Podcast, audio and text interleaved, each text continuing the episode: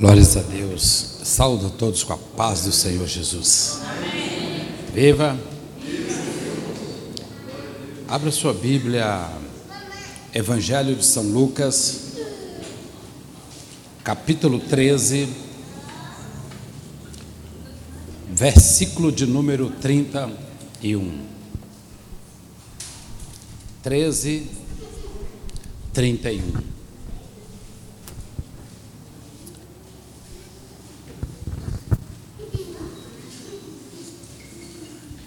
Glórias a Deus. Jesus é avisado do ódio de Herodes.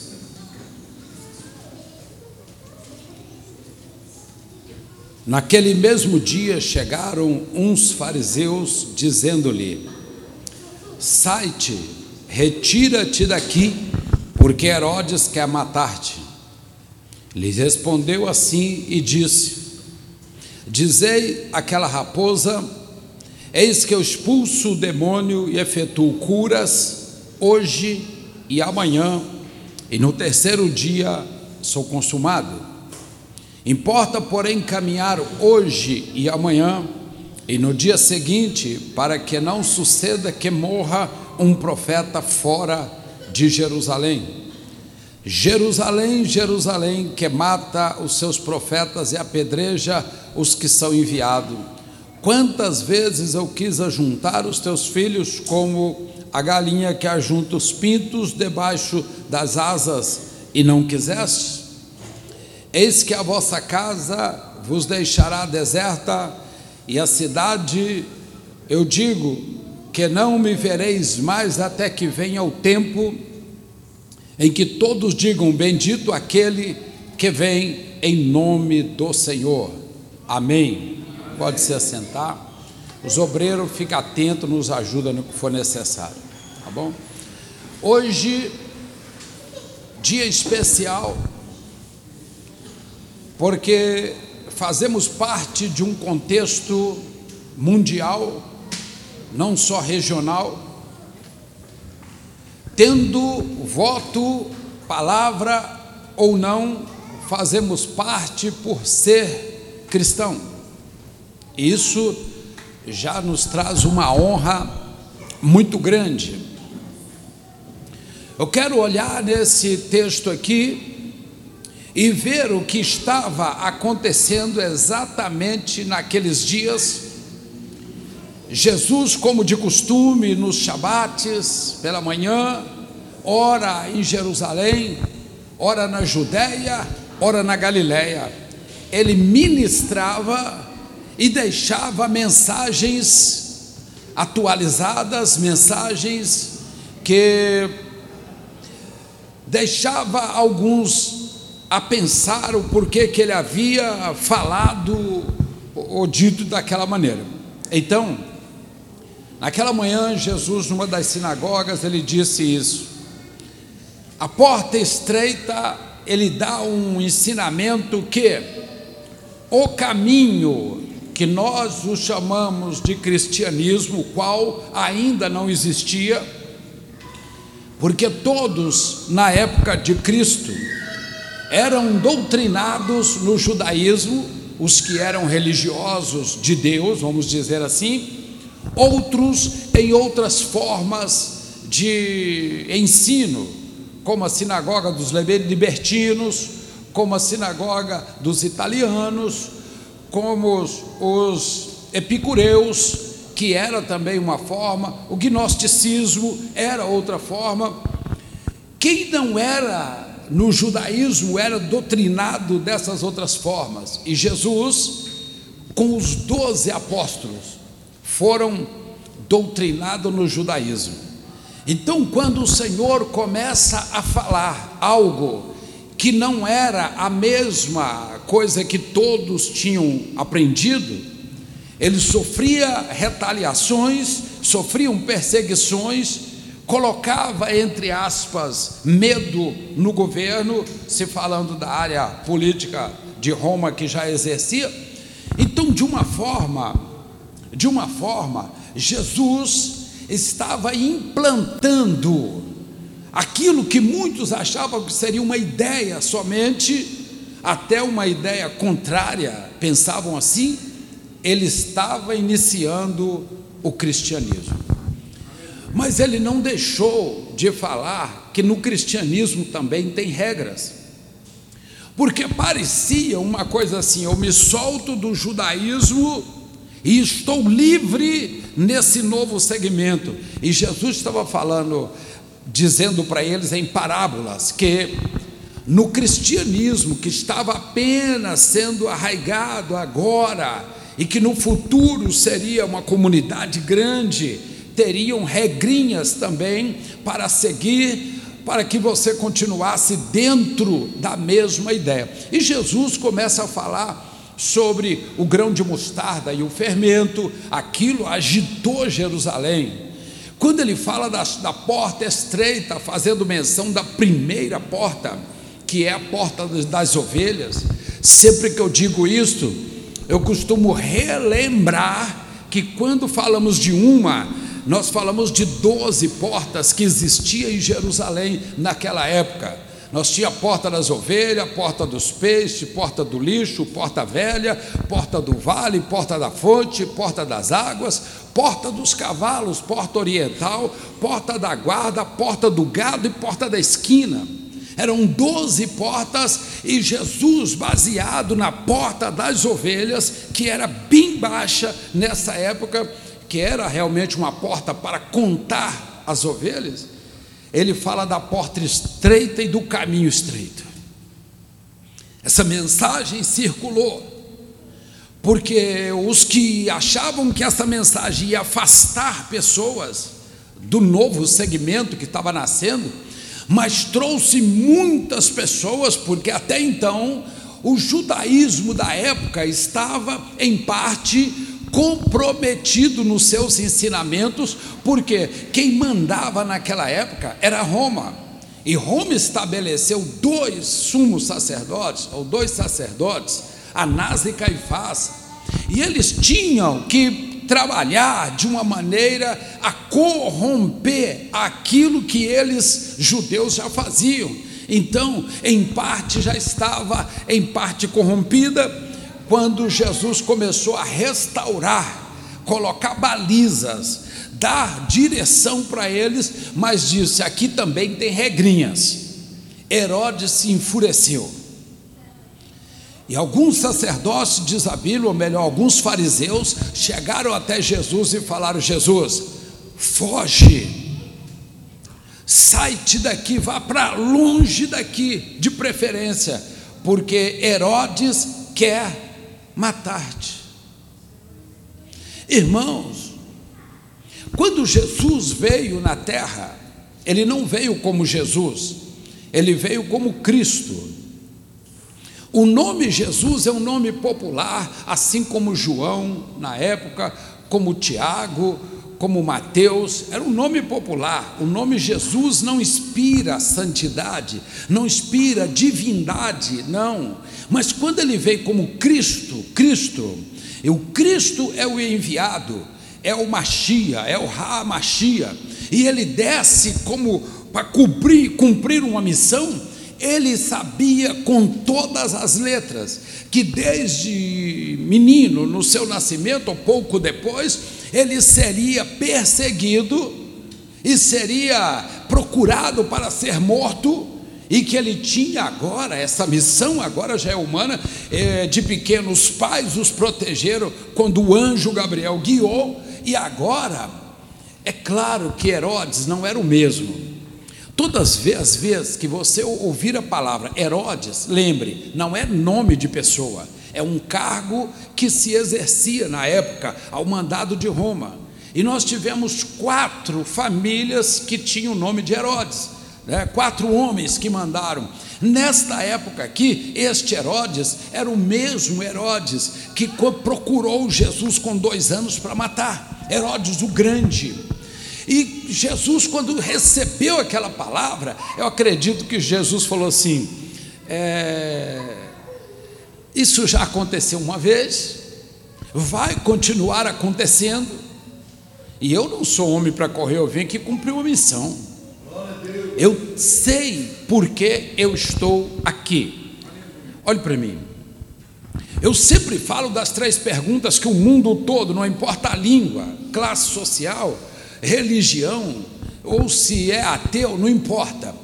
Todo o mundo busca três respostas: quem sou eu, de onde eu vim e para onde eu vou. O tudo na vida, pastor, eu tenho duas faculdades, estou fazendo a terceira, a quarta, a quinta. Eu conheci uma pessoa que tinha cinco faculdades, ainda não tem a resposta das três perguntas: quem sou eu, de onde eu vim e para onde eu vou porque todo dia isto é novo e bate na porta do coração da gente. Então ele não era homem, ele sabia o que ele veio fazer aqui, e ele disse: Ide, já que você trouxe, então leva.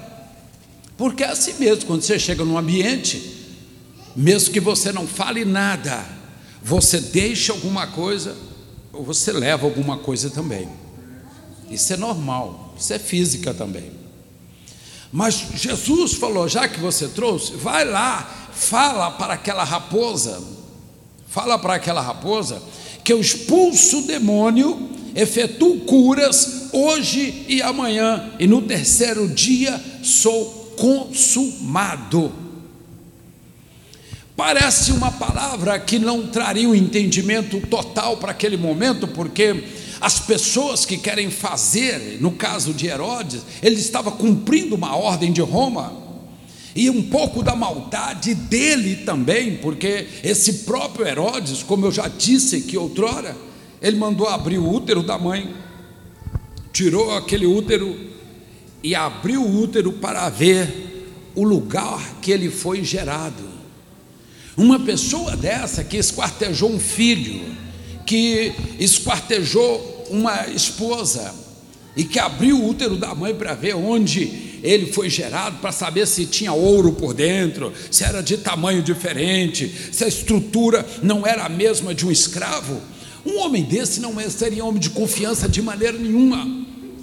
E Jesus falou: vai lá e fala para ele que o que eu estou fazendo aqui, se ele for um pouquinho inteligente, ele vai entender que eu estou fazendo para 2023. Eu não estou fazendo só para esses anos aqui que eu estou aqui. Eu estou fazendo para 2023. Talvez que ele estaria ali com seus 32 anos, mais ou menos, e ele disse: olha, fala para ele que é para 2023, o ano 32, mais ou menos, e ele mostrando lá para 2023. Por que isso? Porque se Herodes fosse um pouquinho mais inteligente, ele ia entender. O assunto era o estabelecimento de uma instituição. O assunto não era outro, não era uma cura só que aconteceu, não era este. Lembra que Jesus reunia nas sinagogas para dar doutrina um pouco diferente do judaísmo daquele momento? Não era o judaísmo da Bíblia, mas era o daquele momento, com interferência de juízes comprados, de juízes que foram pagos para fazer isso, e por isso vinha o castigo de Deus. Ele tivesse um pouquinho de inteligência, ele entender isso aqui, quando Jesus falou para ele: fala para aquela raposa que eu expulso demônios, eu curo, hoje e amanhã, e no terceiro dia eu sou consumado. Ele estava falando que eu estou plantando aqui, não é só para mil anos, dois mil anos, é para quase três mil anos. Ele estava falando, o primeiro dia, um dia para o Senhor é mil anos, dois dias para o Senhor é dois mil anos, e ele estava falando, no terceiro, quer dizer, no caminhar do terceiro, eu levanto. Foi exatamente o que ele ficou na, na tumba de José de Arimateia ele ficou três dias, o primeiro dia de seis horas da tarde até amanhecer, o segundo dia todo e o terceiro dia, quando amanheceu, no início dele, contando assim três dias e três noites, ele levanta, porque ele disse: Eu fico no túmulo, mas ao terceiro dia eu, levantarei. Seria a mesma coisa que ele disse: Eu não dou sinal nenhum para vocês a não ser o sinal de Junas que três dias ficou no ventre do grande peixe e clamou o Senhor, e de lá o Senhor o ouviu. Vocês querem sinais quais? Então volta lá e fala para essa raposa que eu sei muito bem o que eu vou falar. Importa, porém, caminhar hoje, amanhã e no dia seguinte, para que suceda que não morra um profeta fora de Jerusalém. Ele quer dizer que eu tiver que morrer, eu morro aqui mesmo. Eu não tenho que fugir, não tenho que sair, eu estou numa missão, eu estou plantando para 2023. Irmãos, talvez que ele tinha visto todos nós, será? Não sei. Porque se para o Senhor um dia é como mil anos para nós, é como você imaginar alguma coisa para que dois dias para frente, três dias para frente, que talvez você diz, engraçado, três dias para frente não mudou nada, né? não deu nem tempo de cortar a barba, não deu nem tempo da barba crescer, então estou mexendo numa coisa, deu nem tempo de eu terminar a minha semana de trabalho. Talvez seria isso que o Cristo, nosso Cristo, estava passando a ideia para os discípulos, porque o assunto era comunidade, era congregacional, era institucional. Estamos iniciando um movimento que lá no futuro ele vai chamar cristianismo, porque Jesus não fundou o cristianismo. Ele fundou uma forma de ser salvo cristianismo, quem deu o nome, foi o povo lá de Éfeso, quando os missionários de Paulo estavam caminhando de, de Éfeso para é, Somotrácia, eles olhavam ah, lá os cristãos. Primeira vez, ah, lá os cristãos. E de cristãos, cristianismo, porque seguidores de Cristo. Mas Jesus mesmo não deu o nome, olha, vocês vão chamar o movimento de cristianismo. Não, ele falou: umas regras que vocês têm que obedecer para ser salvos. Certa feita, Jesus estava no Monte das Oliveiras. Um tiro de pedra do portão dourado da cidade santa. Ele disse assim: Jesus disse para ele: Como foi nos dias de Noé, também há de ser no dia da vinda do filho do homem para quem Jesus estava falando, para os discípulos dele. Ele não estava fazendo uma conferência pública no Areópago, não, ele estava falando para os discípulos, assunto particular, assunto ministerial ali, do começo da igreja, ele disse isso. Será como nos dias de Noé, e ele ainda diz: casava, dava-se em casamento, comprava, vendia, negociava, de repente, bum, veio o dilúvio. Olha o que Jesus estava falando. Ele disse: O que eu estou começando com vocês aqui será para o futuro como a arca foi nos dias de Noé. Imagina, Noé com 350 anos, os filhos deles com 80, 90, tudo garotão ainda, 80, 90 anos, tudo garotão. Ali dentro daquela arca, três esposas, ali com mais a esposa de Noé, oito pessoas ali dentro daquela arca. Era a única forma de salvação, não existia duas, era a única.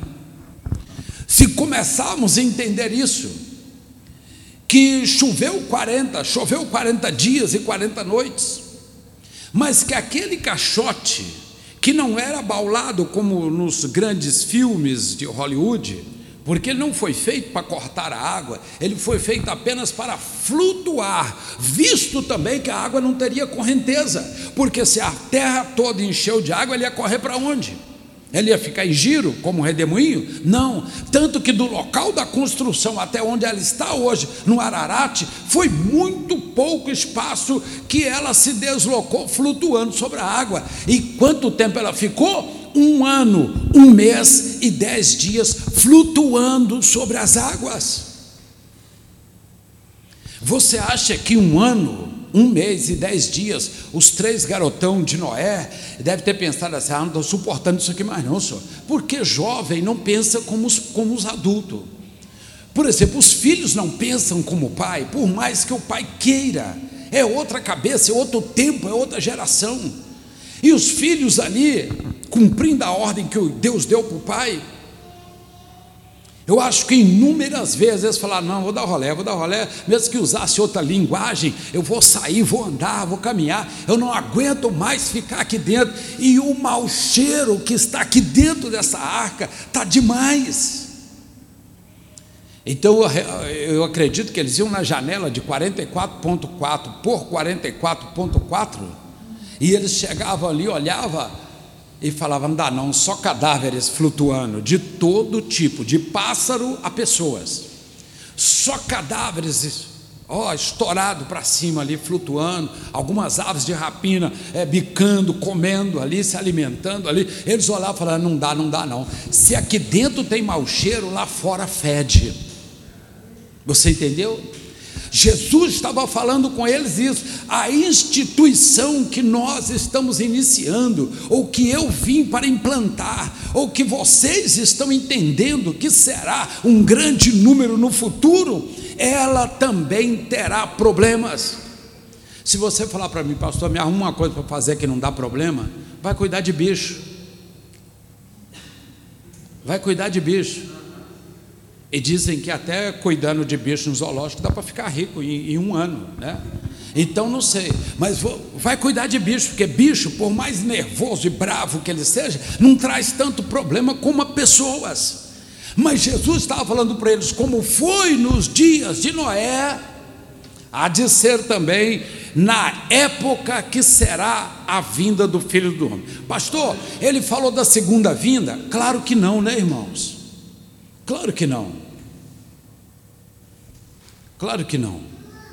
Se eu tivesse aqui dando uma palestra, por exemplo, só para um povo que fosse católico, apostólico romano, eu poderia ter dito assim, porque ontem foi dia de São João, é, o fundador dos Salesianos, Salesianos, como é que chama? Salesianos do Brasil todo, e que ainda tem foto dele ainda e tal. Eu poderia dizer isso. Não é verdade? Porque foi realmente o dia. Mas que adianta eu dizer isso aqui para você que é cristão? Não vai fazer efeito nenhum. Então Jesus estava falando para o público dele. E o público dele não espera a segunda vinda. E ele não pregou a segunda vinda para o, para o público dele. Esse era o assunto se ele estivesse falando numa sinagoga para judeus, só judeus, que ia continuar seguindo o judaísmo ortodoxo ou messiânico, é ortodoxo, não existe messiânico, o, o, o ortodoxo. Ele estaria falando sobre a segunda vinda, não compararia com a arca de Noé, porque não tem nada a ver uma coisa com a outra, nada a ver. Talvez ele compararia com o juízo de Sodoma, talvez. Mas ele estava falando para o povo, que era o início do que nós temos hoje como igreja. Ele falou: será o dia da vinda do Filho do Homem. Ele estava profetizando o arrebatamento da igreja e não a segunda vinda de Cristo. Quantos conseguem entender isso? Eu sei que para muitos, para muitas pessoas, não é a mesma coisa, pastor? Não, vê se eu compareço com o Ronaldinho. É a mesma coisa? Claro que não, é. Os dois é careca, dois, eu estou menos barrigudo que ele agora. Né? Mas você vai falar, é, não tem nada a ver. Segunda vinda de Cristo é para os judeus. Acabou-se. Ah, pastor, tem uma ramificação de judeu. Não é para você, você é cristão. Ah? Pastor, eu sou ortodoxo, eu fiz eh, a conversão ao judaísmo, eu entrei na volta para Israel, eu converti, uma vez convertendo ao judaísmo, primeira regra é largar o cristianismo, ele não existe para você. Jesus não é o Messias, então você diz: não, não é para mim. Então aquele assunto de Jesus era para a igreja, entenda sempre isso. Igreja é arrebatamento, judaísmo é segunda vinda. São dois eventos distintos que a igreja vai participar de maneira diferente e nós não esperamos a volta de Cristo, nós esperamos o arrebatamento da igreja. Viva! Viva! Naquele momento, quando veio a ameaça para Jesus, é claro que Jesus falou: olha eu já avisei para vocês que será como no dia de Noé, é, estava, a coisa estava difícil e veio a chuva, eles ficaram presos aquele bom tempo ali. Vai acontecer a mesma coisa, mas também será um sinal para eles. Vai lá e diga para ele que eu não saio daqui, porque importa para mim caminhar um dia, dois dias e no terceiro dia, para que não suceda que um profeta morra fora de Jerusalém. Irmãos, a postura de Jesus aqui convence qualquer pessoa seja ela sábia ou não, a postura dele convence qualquer pessoa. Às vezes nós olhamos os feitos, mas não olhamos postura. Quando Jesus atravessou a Via Dolorosa, que na época era os 700 metros mais temido do planeta Terra, ninguém queria passar ali. Era como o corredor da morte nesses países que ainda cultua isso. E as pessoas estão ali esperando o momento para pegar o corredor da morte. Jesus passou pela via dolorosa. Ah, nós analisamos tudo, até a aparência física descrita de Isaías 53, que o rosto era como cascalho, rolado, cheixo, cheixo, cascalho de beira de rio, todo assim, porque ele apanhou muito, deformaram ele muito mas nós não olhamos o equilíbrio, o equilíbrio dele arrastando aquele madeiro, como uma mentira tão, tão dolorosa, que os romanos colocaram, dizendo que ele caiu na primeira estação, bateram, bateram, ele custou levantar, caminhou, caiu na segunda, caiu até na sexta estação, quando Simão Sirineu foi induzido ou constrangido a carregar a cruz junto com Jesus. Essa história só é contada em Roma. Porque lá na Via Dolorosa não se conta a queda dele, não. Ele não caiu, e a Bíblia diz que ele não caiu. Eu fico com a Bíblia. Ele se arrastou o máximo ali pelo chão, mas ele não teve queda como uma pessoa fraca fisicamente. Estava estava debilitado, fraco, já anêmico, porque perdeu muito sangue, não bebia, não comia, apanhando. É claro que ele fraquejou. Cair, não, o nosso Deus não cai. Pelo contrário, ele disse assim: que o cair não é dos anjos, nem dos arcanjos, nem serafim, nem querubim. O cair é do homem. Mas ele diz também: mas o levantar também não é dos anjos, dos arcanjos, querubim e serafim. O levantar é de Deus. Se você é homem, cair é para homem e levantar é para Deus. Jamais ele cairia ali. Mas eu não olho esses detalhes, eu olho como aquela noiva, sabe aquela noiva que só está pensando no corredor da alegria, que vai subir para o altar, eu vou casar. E tem pessoas que colocam tanta coisa no vestido da noiva que eu olho assim. Eu já fiz mais de 100 casamentos, irmão. Eu fiz um casamento no avião indo para Portugal, fiz um casamento assim. Olha para você ver que loucura, dentro de uma lagoa de sete lagoas, eu fiz um casamento, um casamento de Jerusalém para vários lugares. Então já fiz mais de 100 casamentos. Todos eles, a noiva, tem pessoas que penduram tanta coisa no vestido da noiva agora, que uma, eu olho assim eu falo, é, eu estou aqui para fazer o casamento, não estou aqui para julgar ninguém. Pronto, seja feliz depois que casar. Mas não necessita daquilo tudo, que é tudo aí, não. Fica até feio, para falar a verdade. Deforma a aparência, não é, não é a pessoa, olhando assim, não é a pessoa.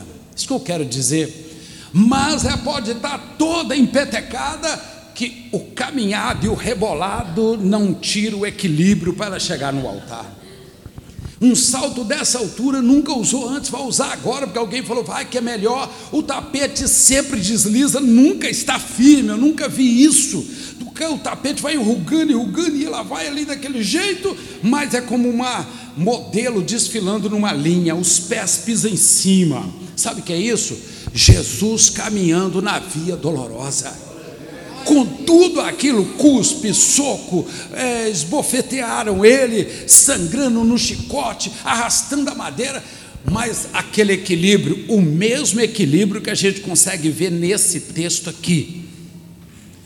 Se você começar a olhar os pontos de equilíbrios dele, que ser humano nenhum suportaria, você vai se converter na sua conversão, você já é convertido, vai se converter duas vezes, isso que eu quero dizer. Jesus disse assim: Eu caminho hoje, eu caminho amanhã, para que não suceda que o profeta morra depois de Jerusalém, Jerusalém, Jerusalém, que mata seus profetas e apedreja aqueles que são enviados a ti. Quantas vezes eu quis livrar vocês? Deixa o Herodes para lá. Irmãos, nós estamos hoje caminhando diante de um cenário que talvez os apóstolos gostariam de ter vivido, mas que nós vamos passar por situações que eles não passaram e nesse aspecto eu acho que eles não gostariam não. Porque quando você olha para aquela árvore iluminada ali, que eu vejo alguns até assim, o oh, pastor é um castiçal. Não, eu não sou padre. O pastor Narciso foi quase padre, o bispo hoje, né? Mas ele, ele, ele é servo. Aquela árvore ali, você pode chamar de menorá, menorá, né? Ou pode chamar de candelabro. Nunca castiçal. Castiçal é três pontas, tá bom? E não, não é do nosso convívio. Aquela menorá é a árvore de uma oliveira. É o símbolo maior do judaísmo. Mas se você observar ali, você vai ver um peixe, exatamente com a cauda para o lado direito. Você está vendo que é nesse sentido. Se tiver do lado de lá, é só para clube de pescadores. Também não é o nosso caso. Mas quando a cauda do peixe está do lado direito, símbolo do cristianismo. Eu sei que todos vocês aqui, aquele peixão bonito, né? Ah, raspando as, as escamas. As mulheres não gostam disso, é quer comprar prontinho, né? Para não ficar aquele cheirinho de peixe agradável, né? Mas você pega aquele peixe, foi trazido lá da bacia de Guanabara, pescado na madrugada, fresquinho, trazido, colocou na sua mesa, você abre, corta as postas dele, faz aquela muqueca direitinho ali, e você esqueceu de colocar tempero.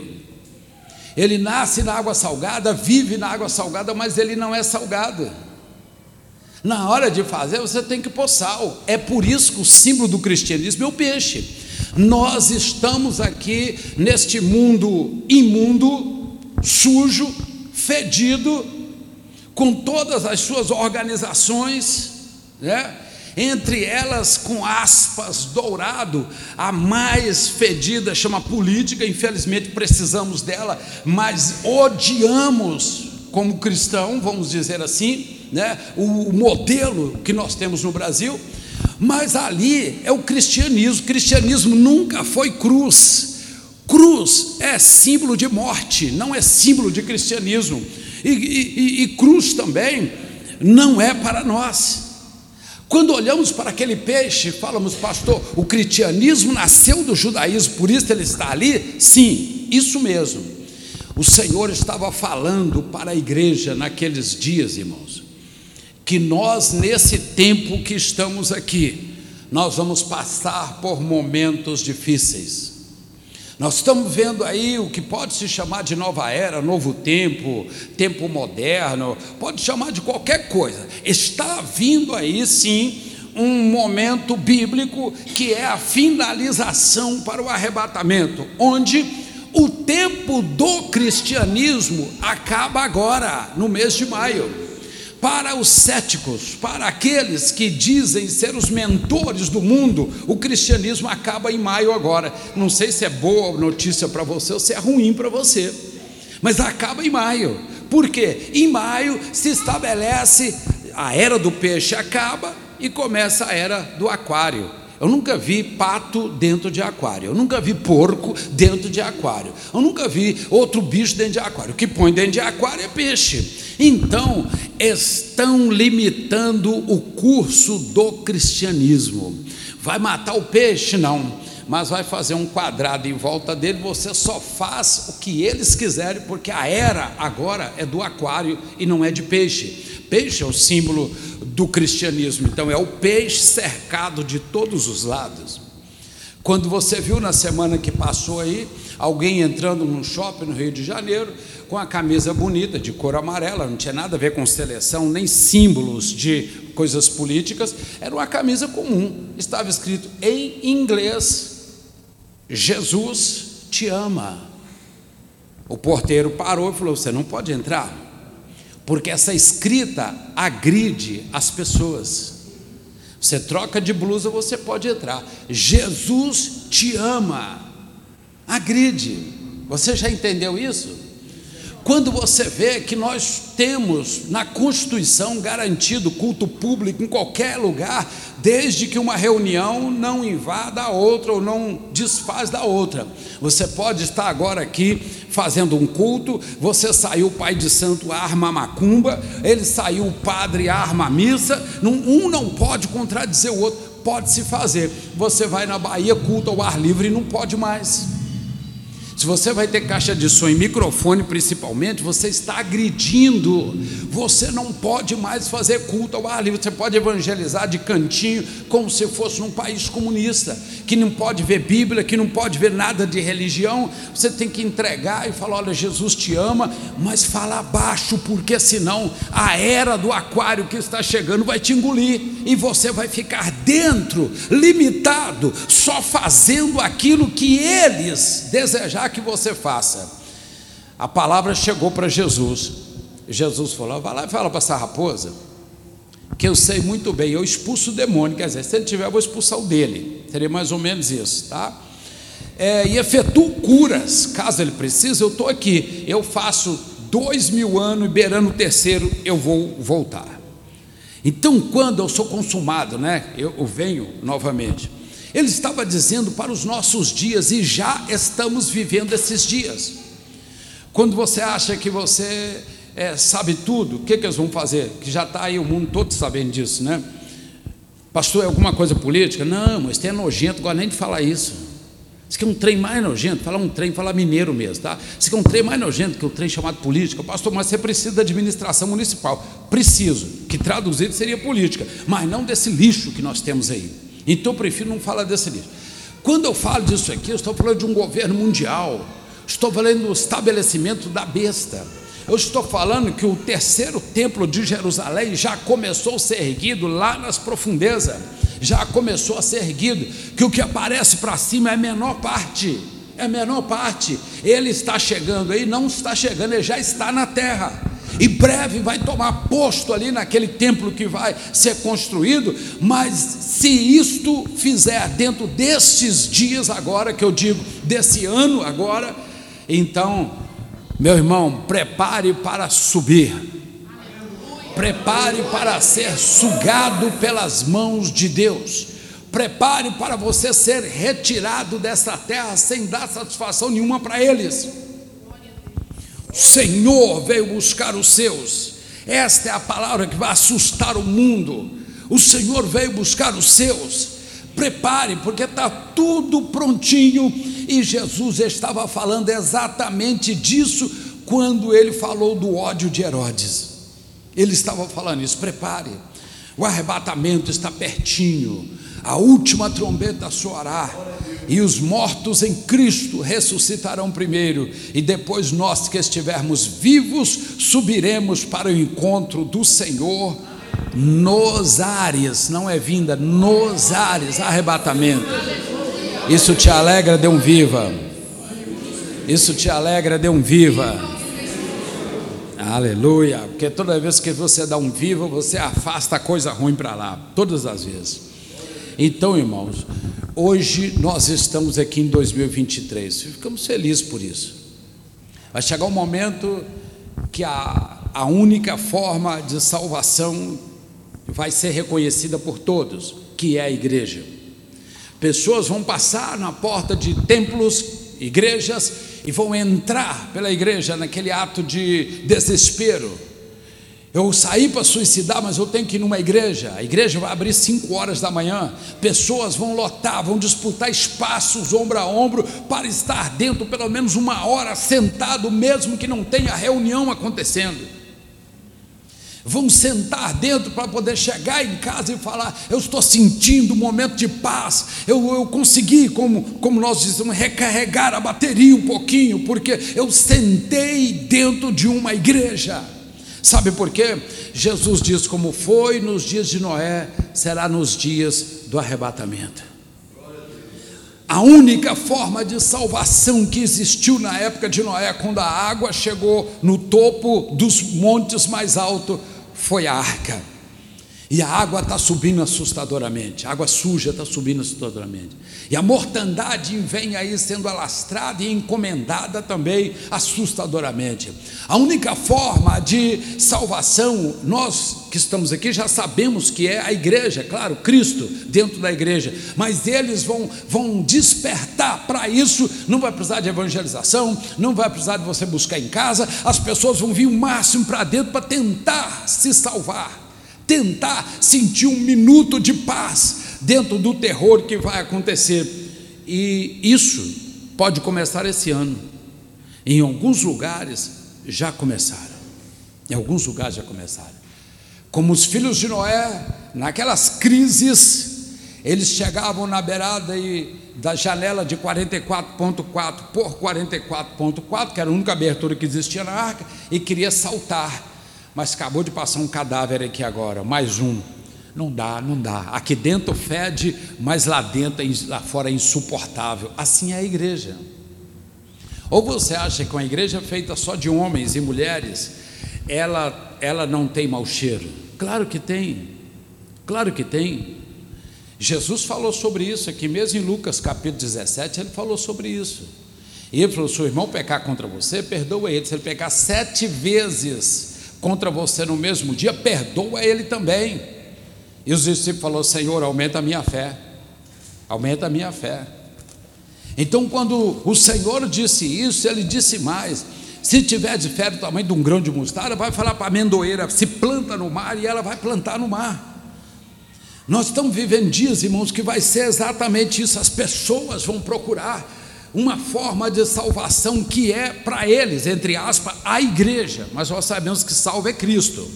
Mas eles vão entrar e vão sentir paz no ambiente, mesmo sem ter um pastor. Eles vão sentir paz.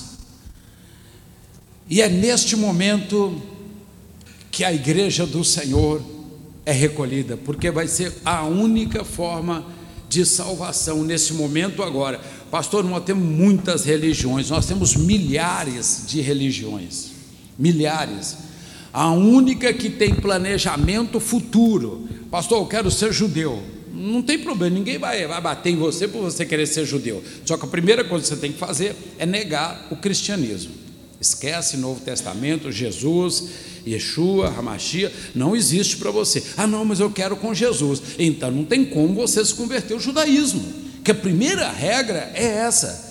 Pastor, mas eh, eles são do demônio? Não, não, são nossos irmãos mais velhos e Deus tem a forma de lidar com eles. Eu custei entender isso aqui, ó, tá vendo aqui? Eu custei entender isso.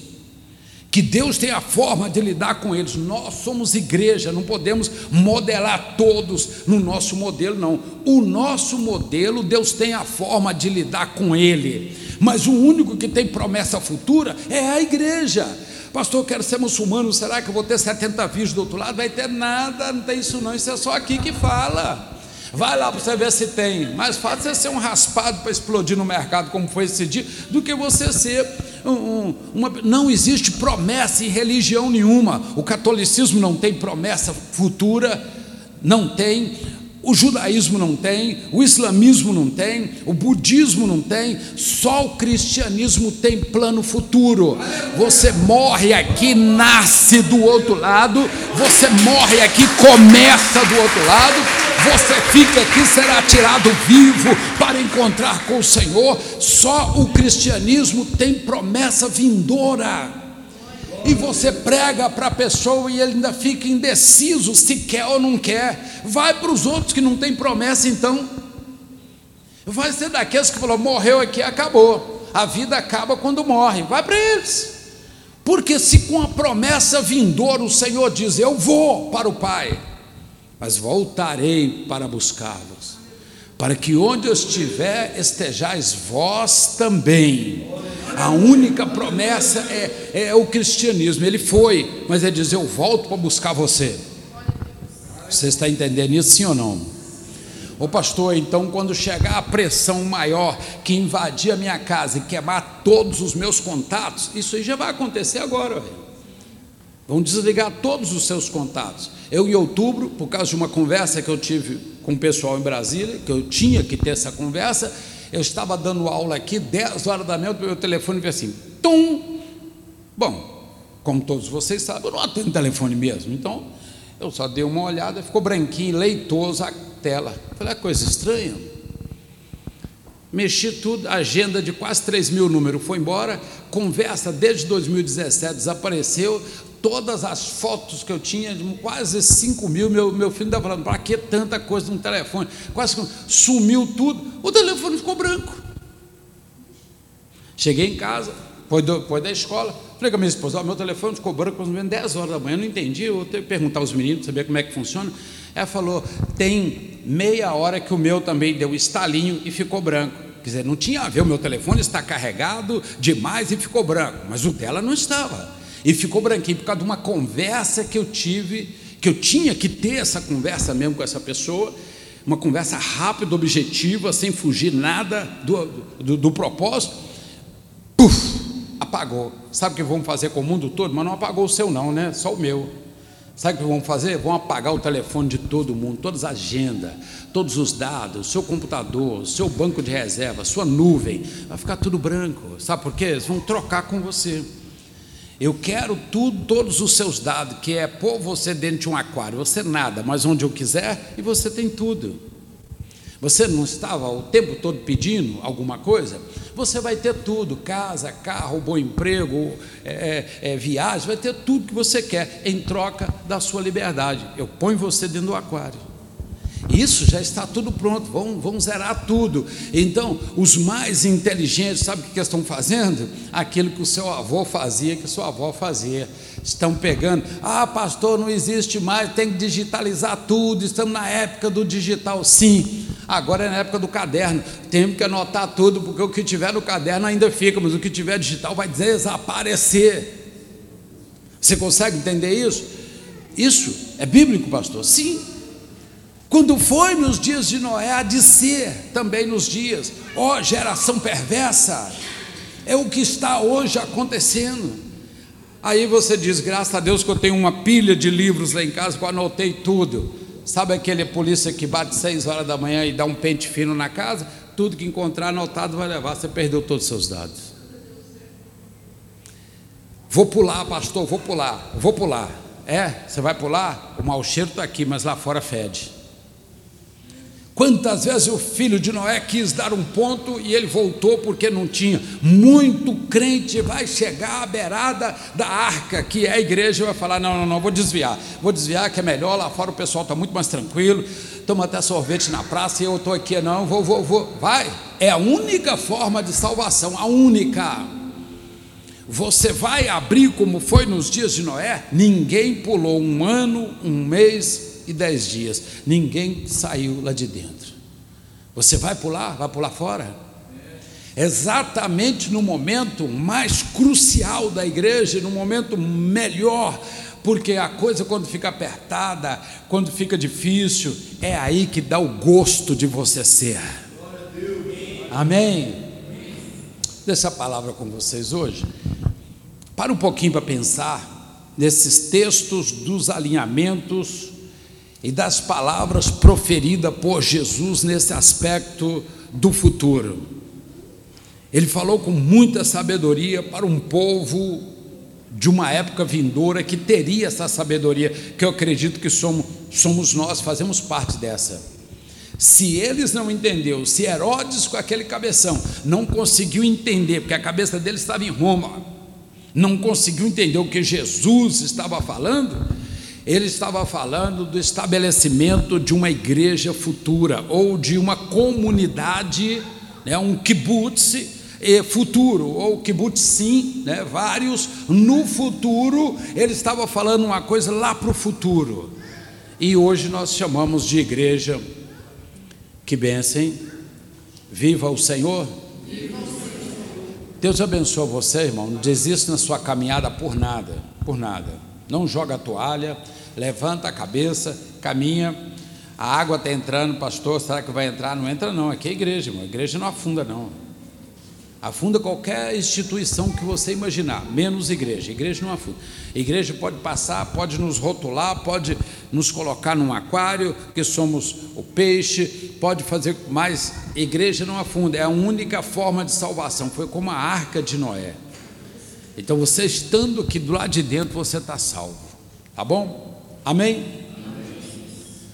Eu vou fazer uma oração pedindo ao nosso Deus que faça valer o poder da palavra dele, que foi essa palavra que foi pregada aqui, para trazer para você uma palavra de direção dentro que você precisa hoje. Eu não sei o que você hoje precisaria de uma intervenção de Deus.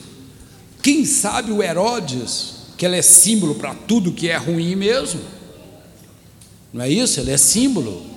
Quem sabe o Herodes está perturbando a sua caminhada e mandando recado para você: olha, foge, foge do seu trabalho, foge da situação.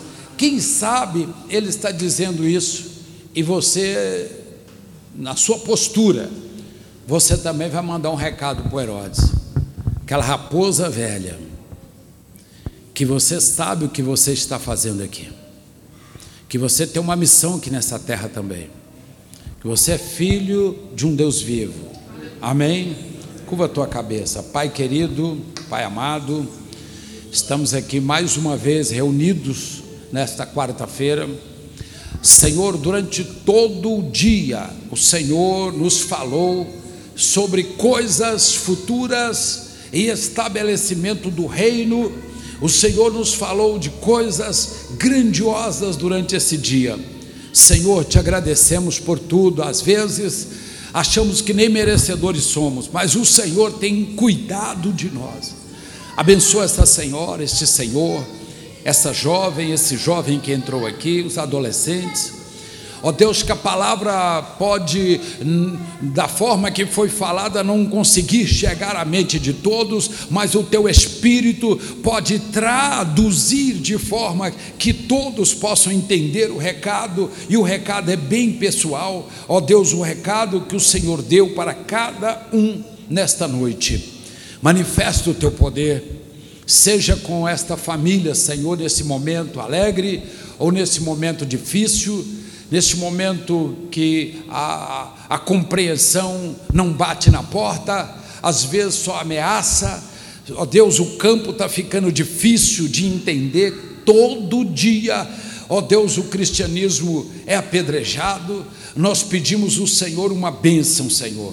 Apenas nos esclareça e não nos deixe saltar fora dessa arca, Senhor porque queremos ser salvos com o Senhor. Cura, Senhor, as doenças, cura os câncer, as doenças que não têm diagnósticos também. Ó oh Deus, a ciência não sabe com que está lidando e às vezes a pessoa vai a óbito, Senhor, muito rápido. Põe as tuas mãos agora, Senhor. Confirma uma bênção na vida de quem está enfermo. Senhor, os que estão no hospital ou que estão em casa, que estão lutando contra uma enfermidade terrível, de origem desconhecida e que às vezes vem de duas gerações anterior. Senhor, põe as tuas mãos agora, quebra esta corrente do mal. Ó oh Deus, impede que esse isso se alastre por mais outra geração que esta pessoa que hoje se encontra, Senhor, às vezes carregando esta enfermidade, seja o Cristo para a libertação de toda a família, que foi até aqui, Senhor, mas daqui para frente não vá mais. Abençoa, Senhor, os que estão enfermos hoje se hoje tem alguém ao vivo escutando essa mensagem ou vai ouvir depois, Senhor, faça com que esta pessoa se encoraje a lutar mais um pouco, Senhor, para vencer este mal. Eu entrego nas tuas mãos agora cada vida, Senhor, esse que está passando por um problema familiar, existencial, por uma situação que parece não ter socorro. Tu és o socorro bem presente na hora da angústia. Senhor, desce ali, quando o amigo, a família e todos dão as costas, ó Deus, desce ali, ajuda esta pessoa a atravessar o deserto. Eu entrego nas tuas mãos agora, Senhor, toda palavra, até de rei, ó Pai, possa ser entregue nas tuas mãos agora. Nós pedimos a bênção, pedimos a bênção neste momento. Confirma esta bênção em nome do Senhor Jesus Cristo. Oramos e te agradecemos. Amém. Viva o Senhor.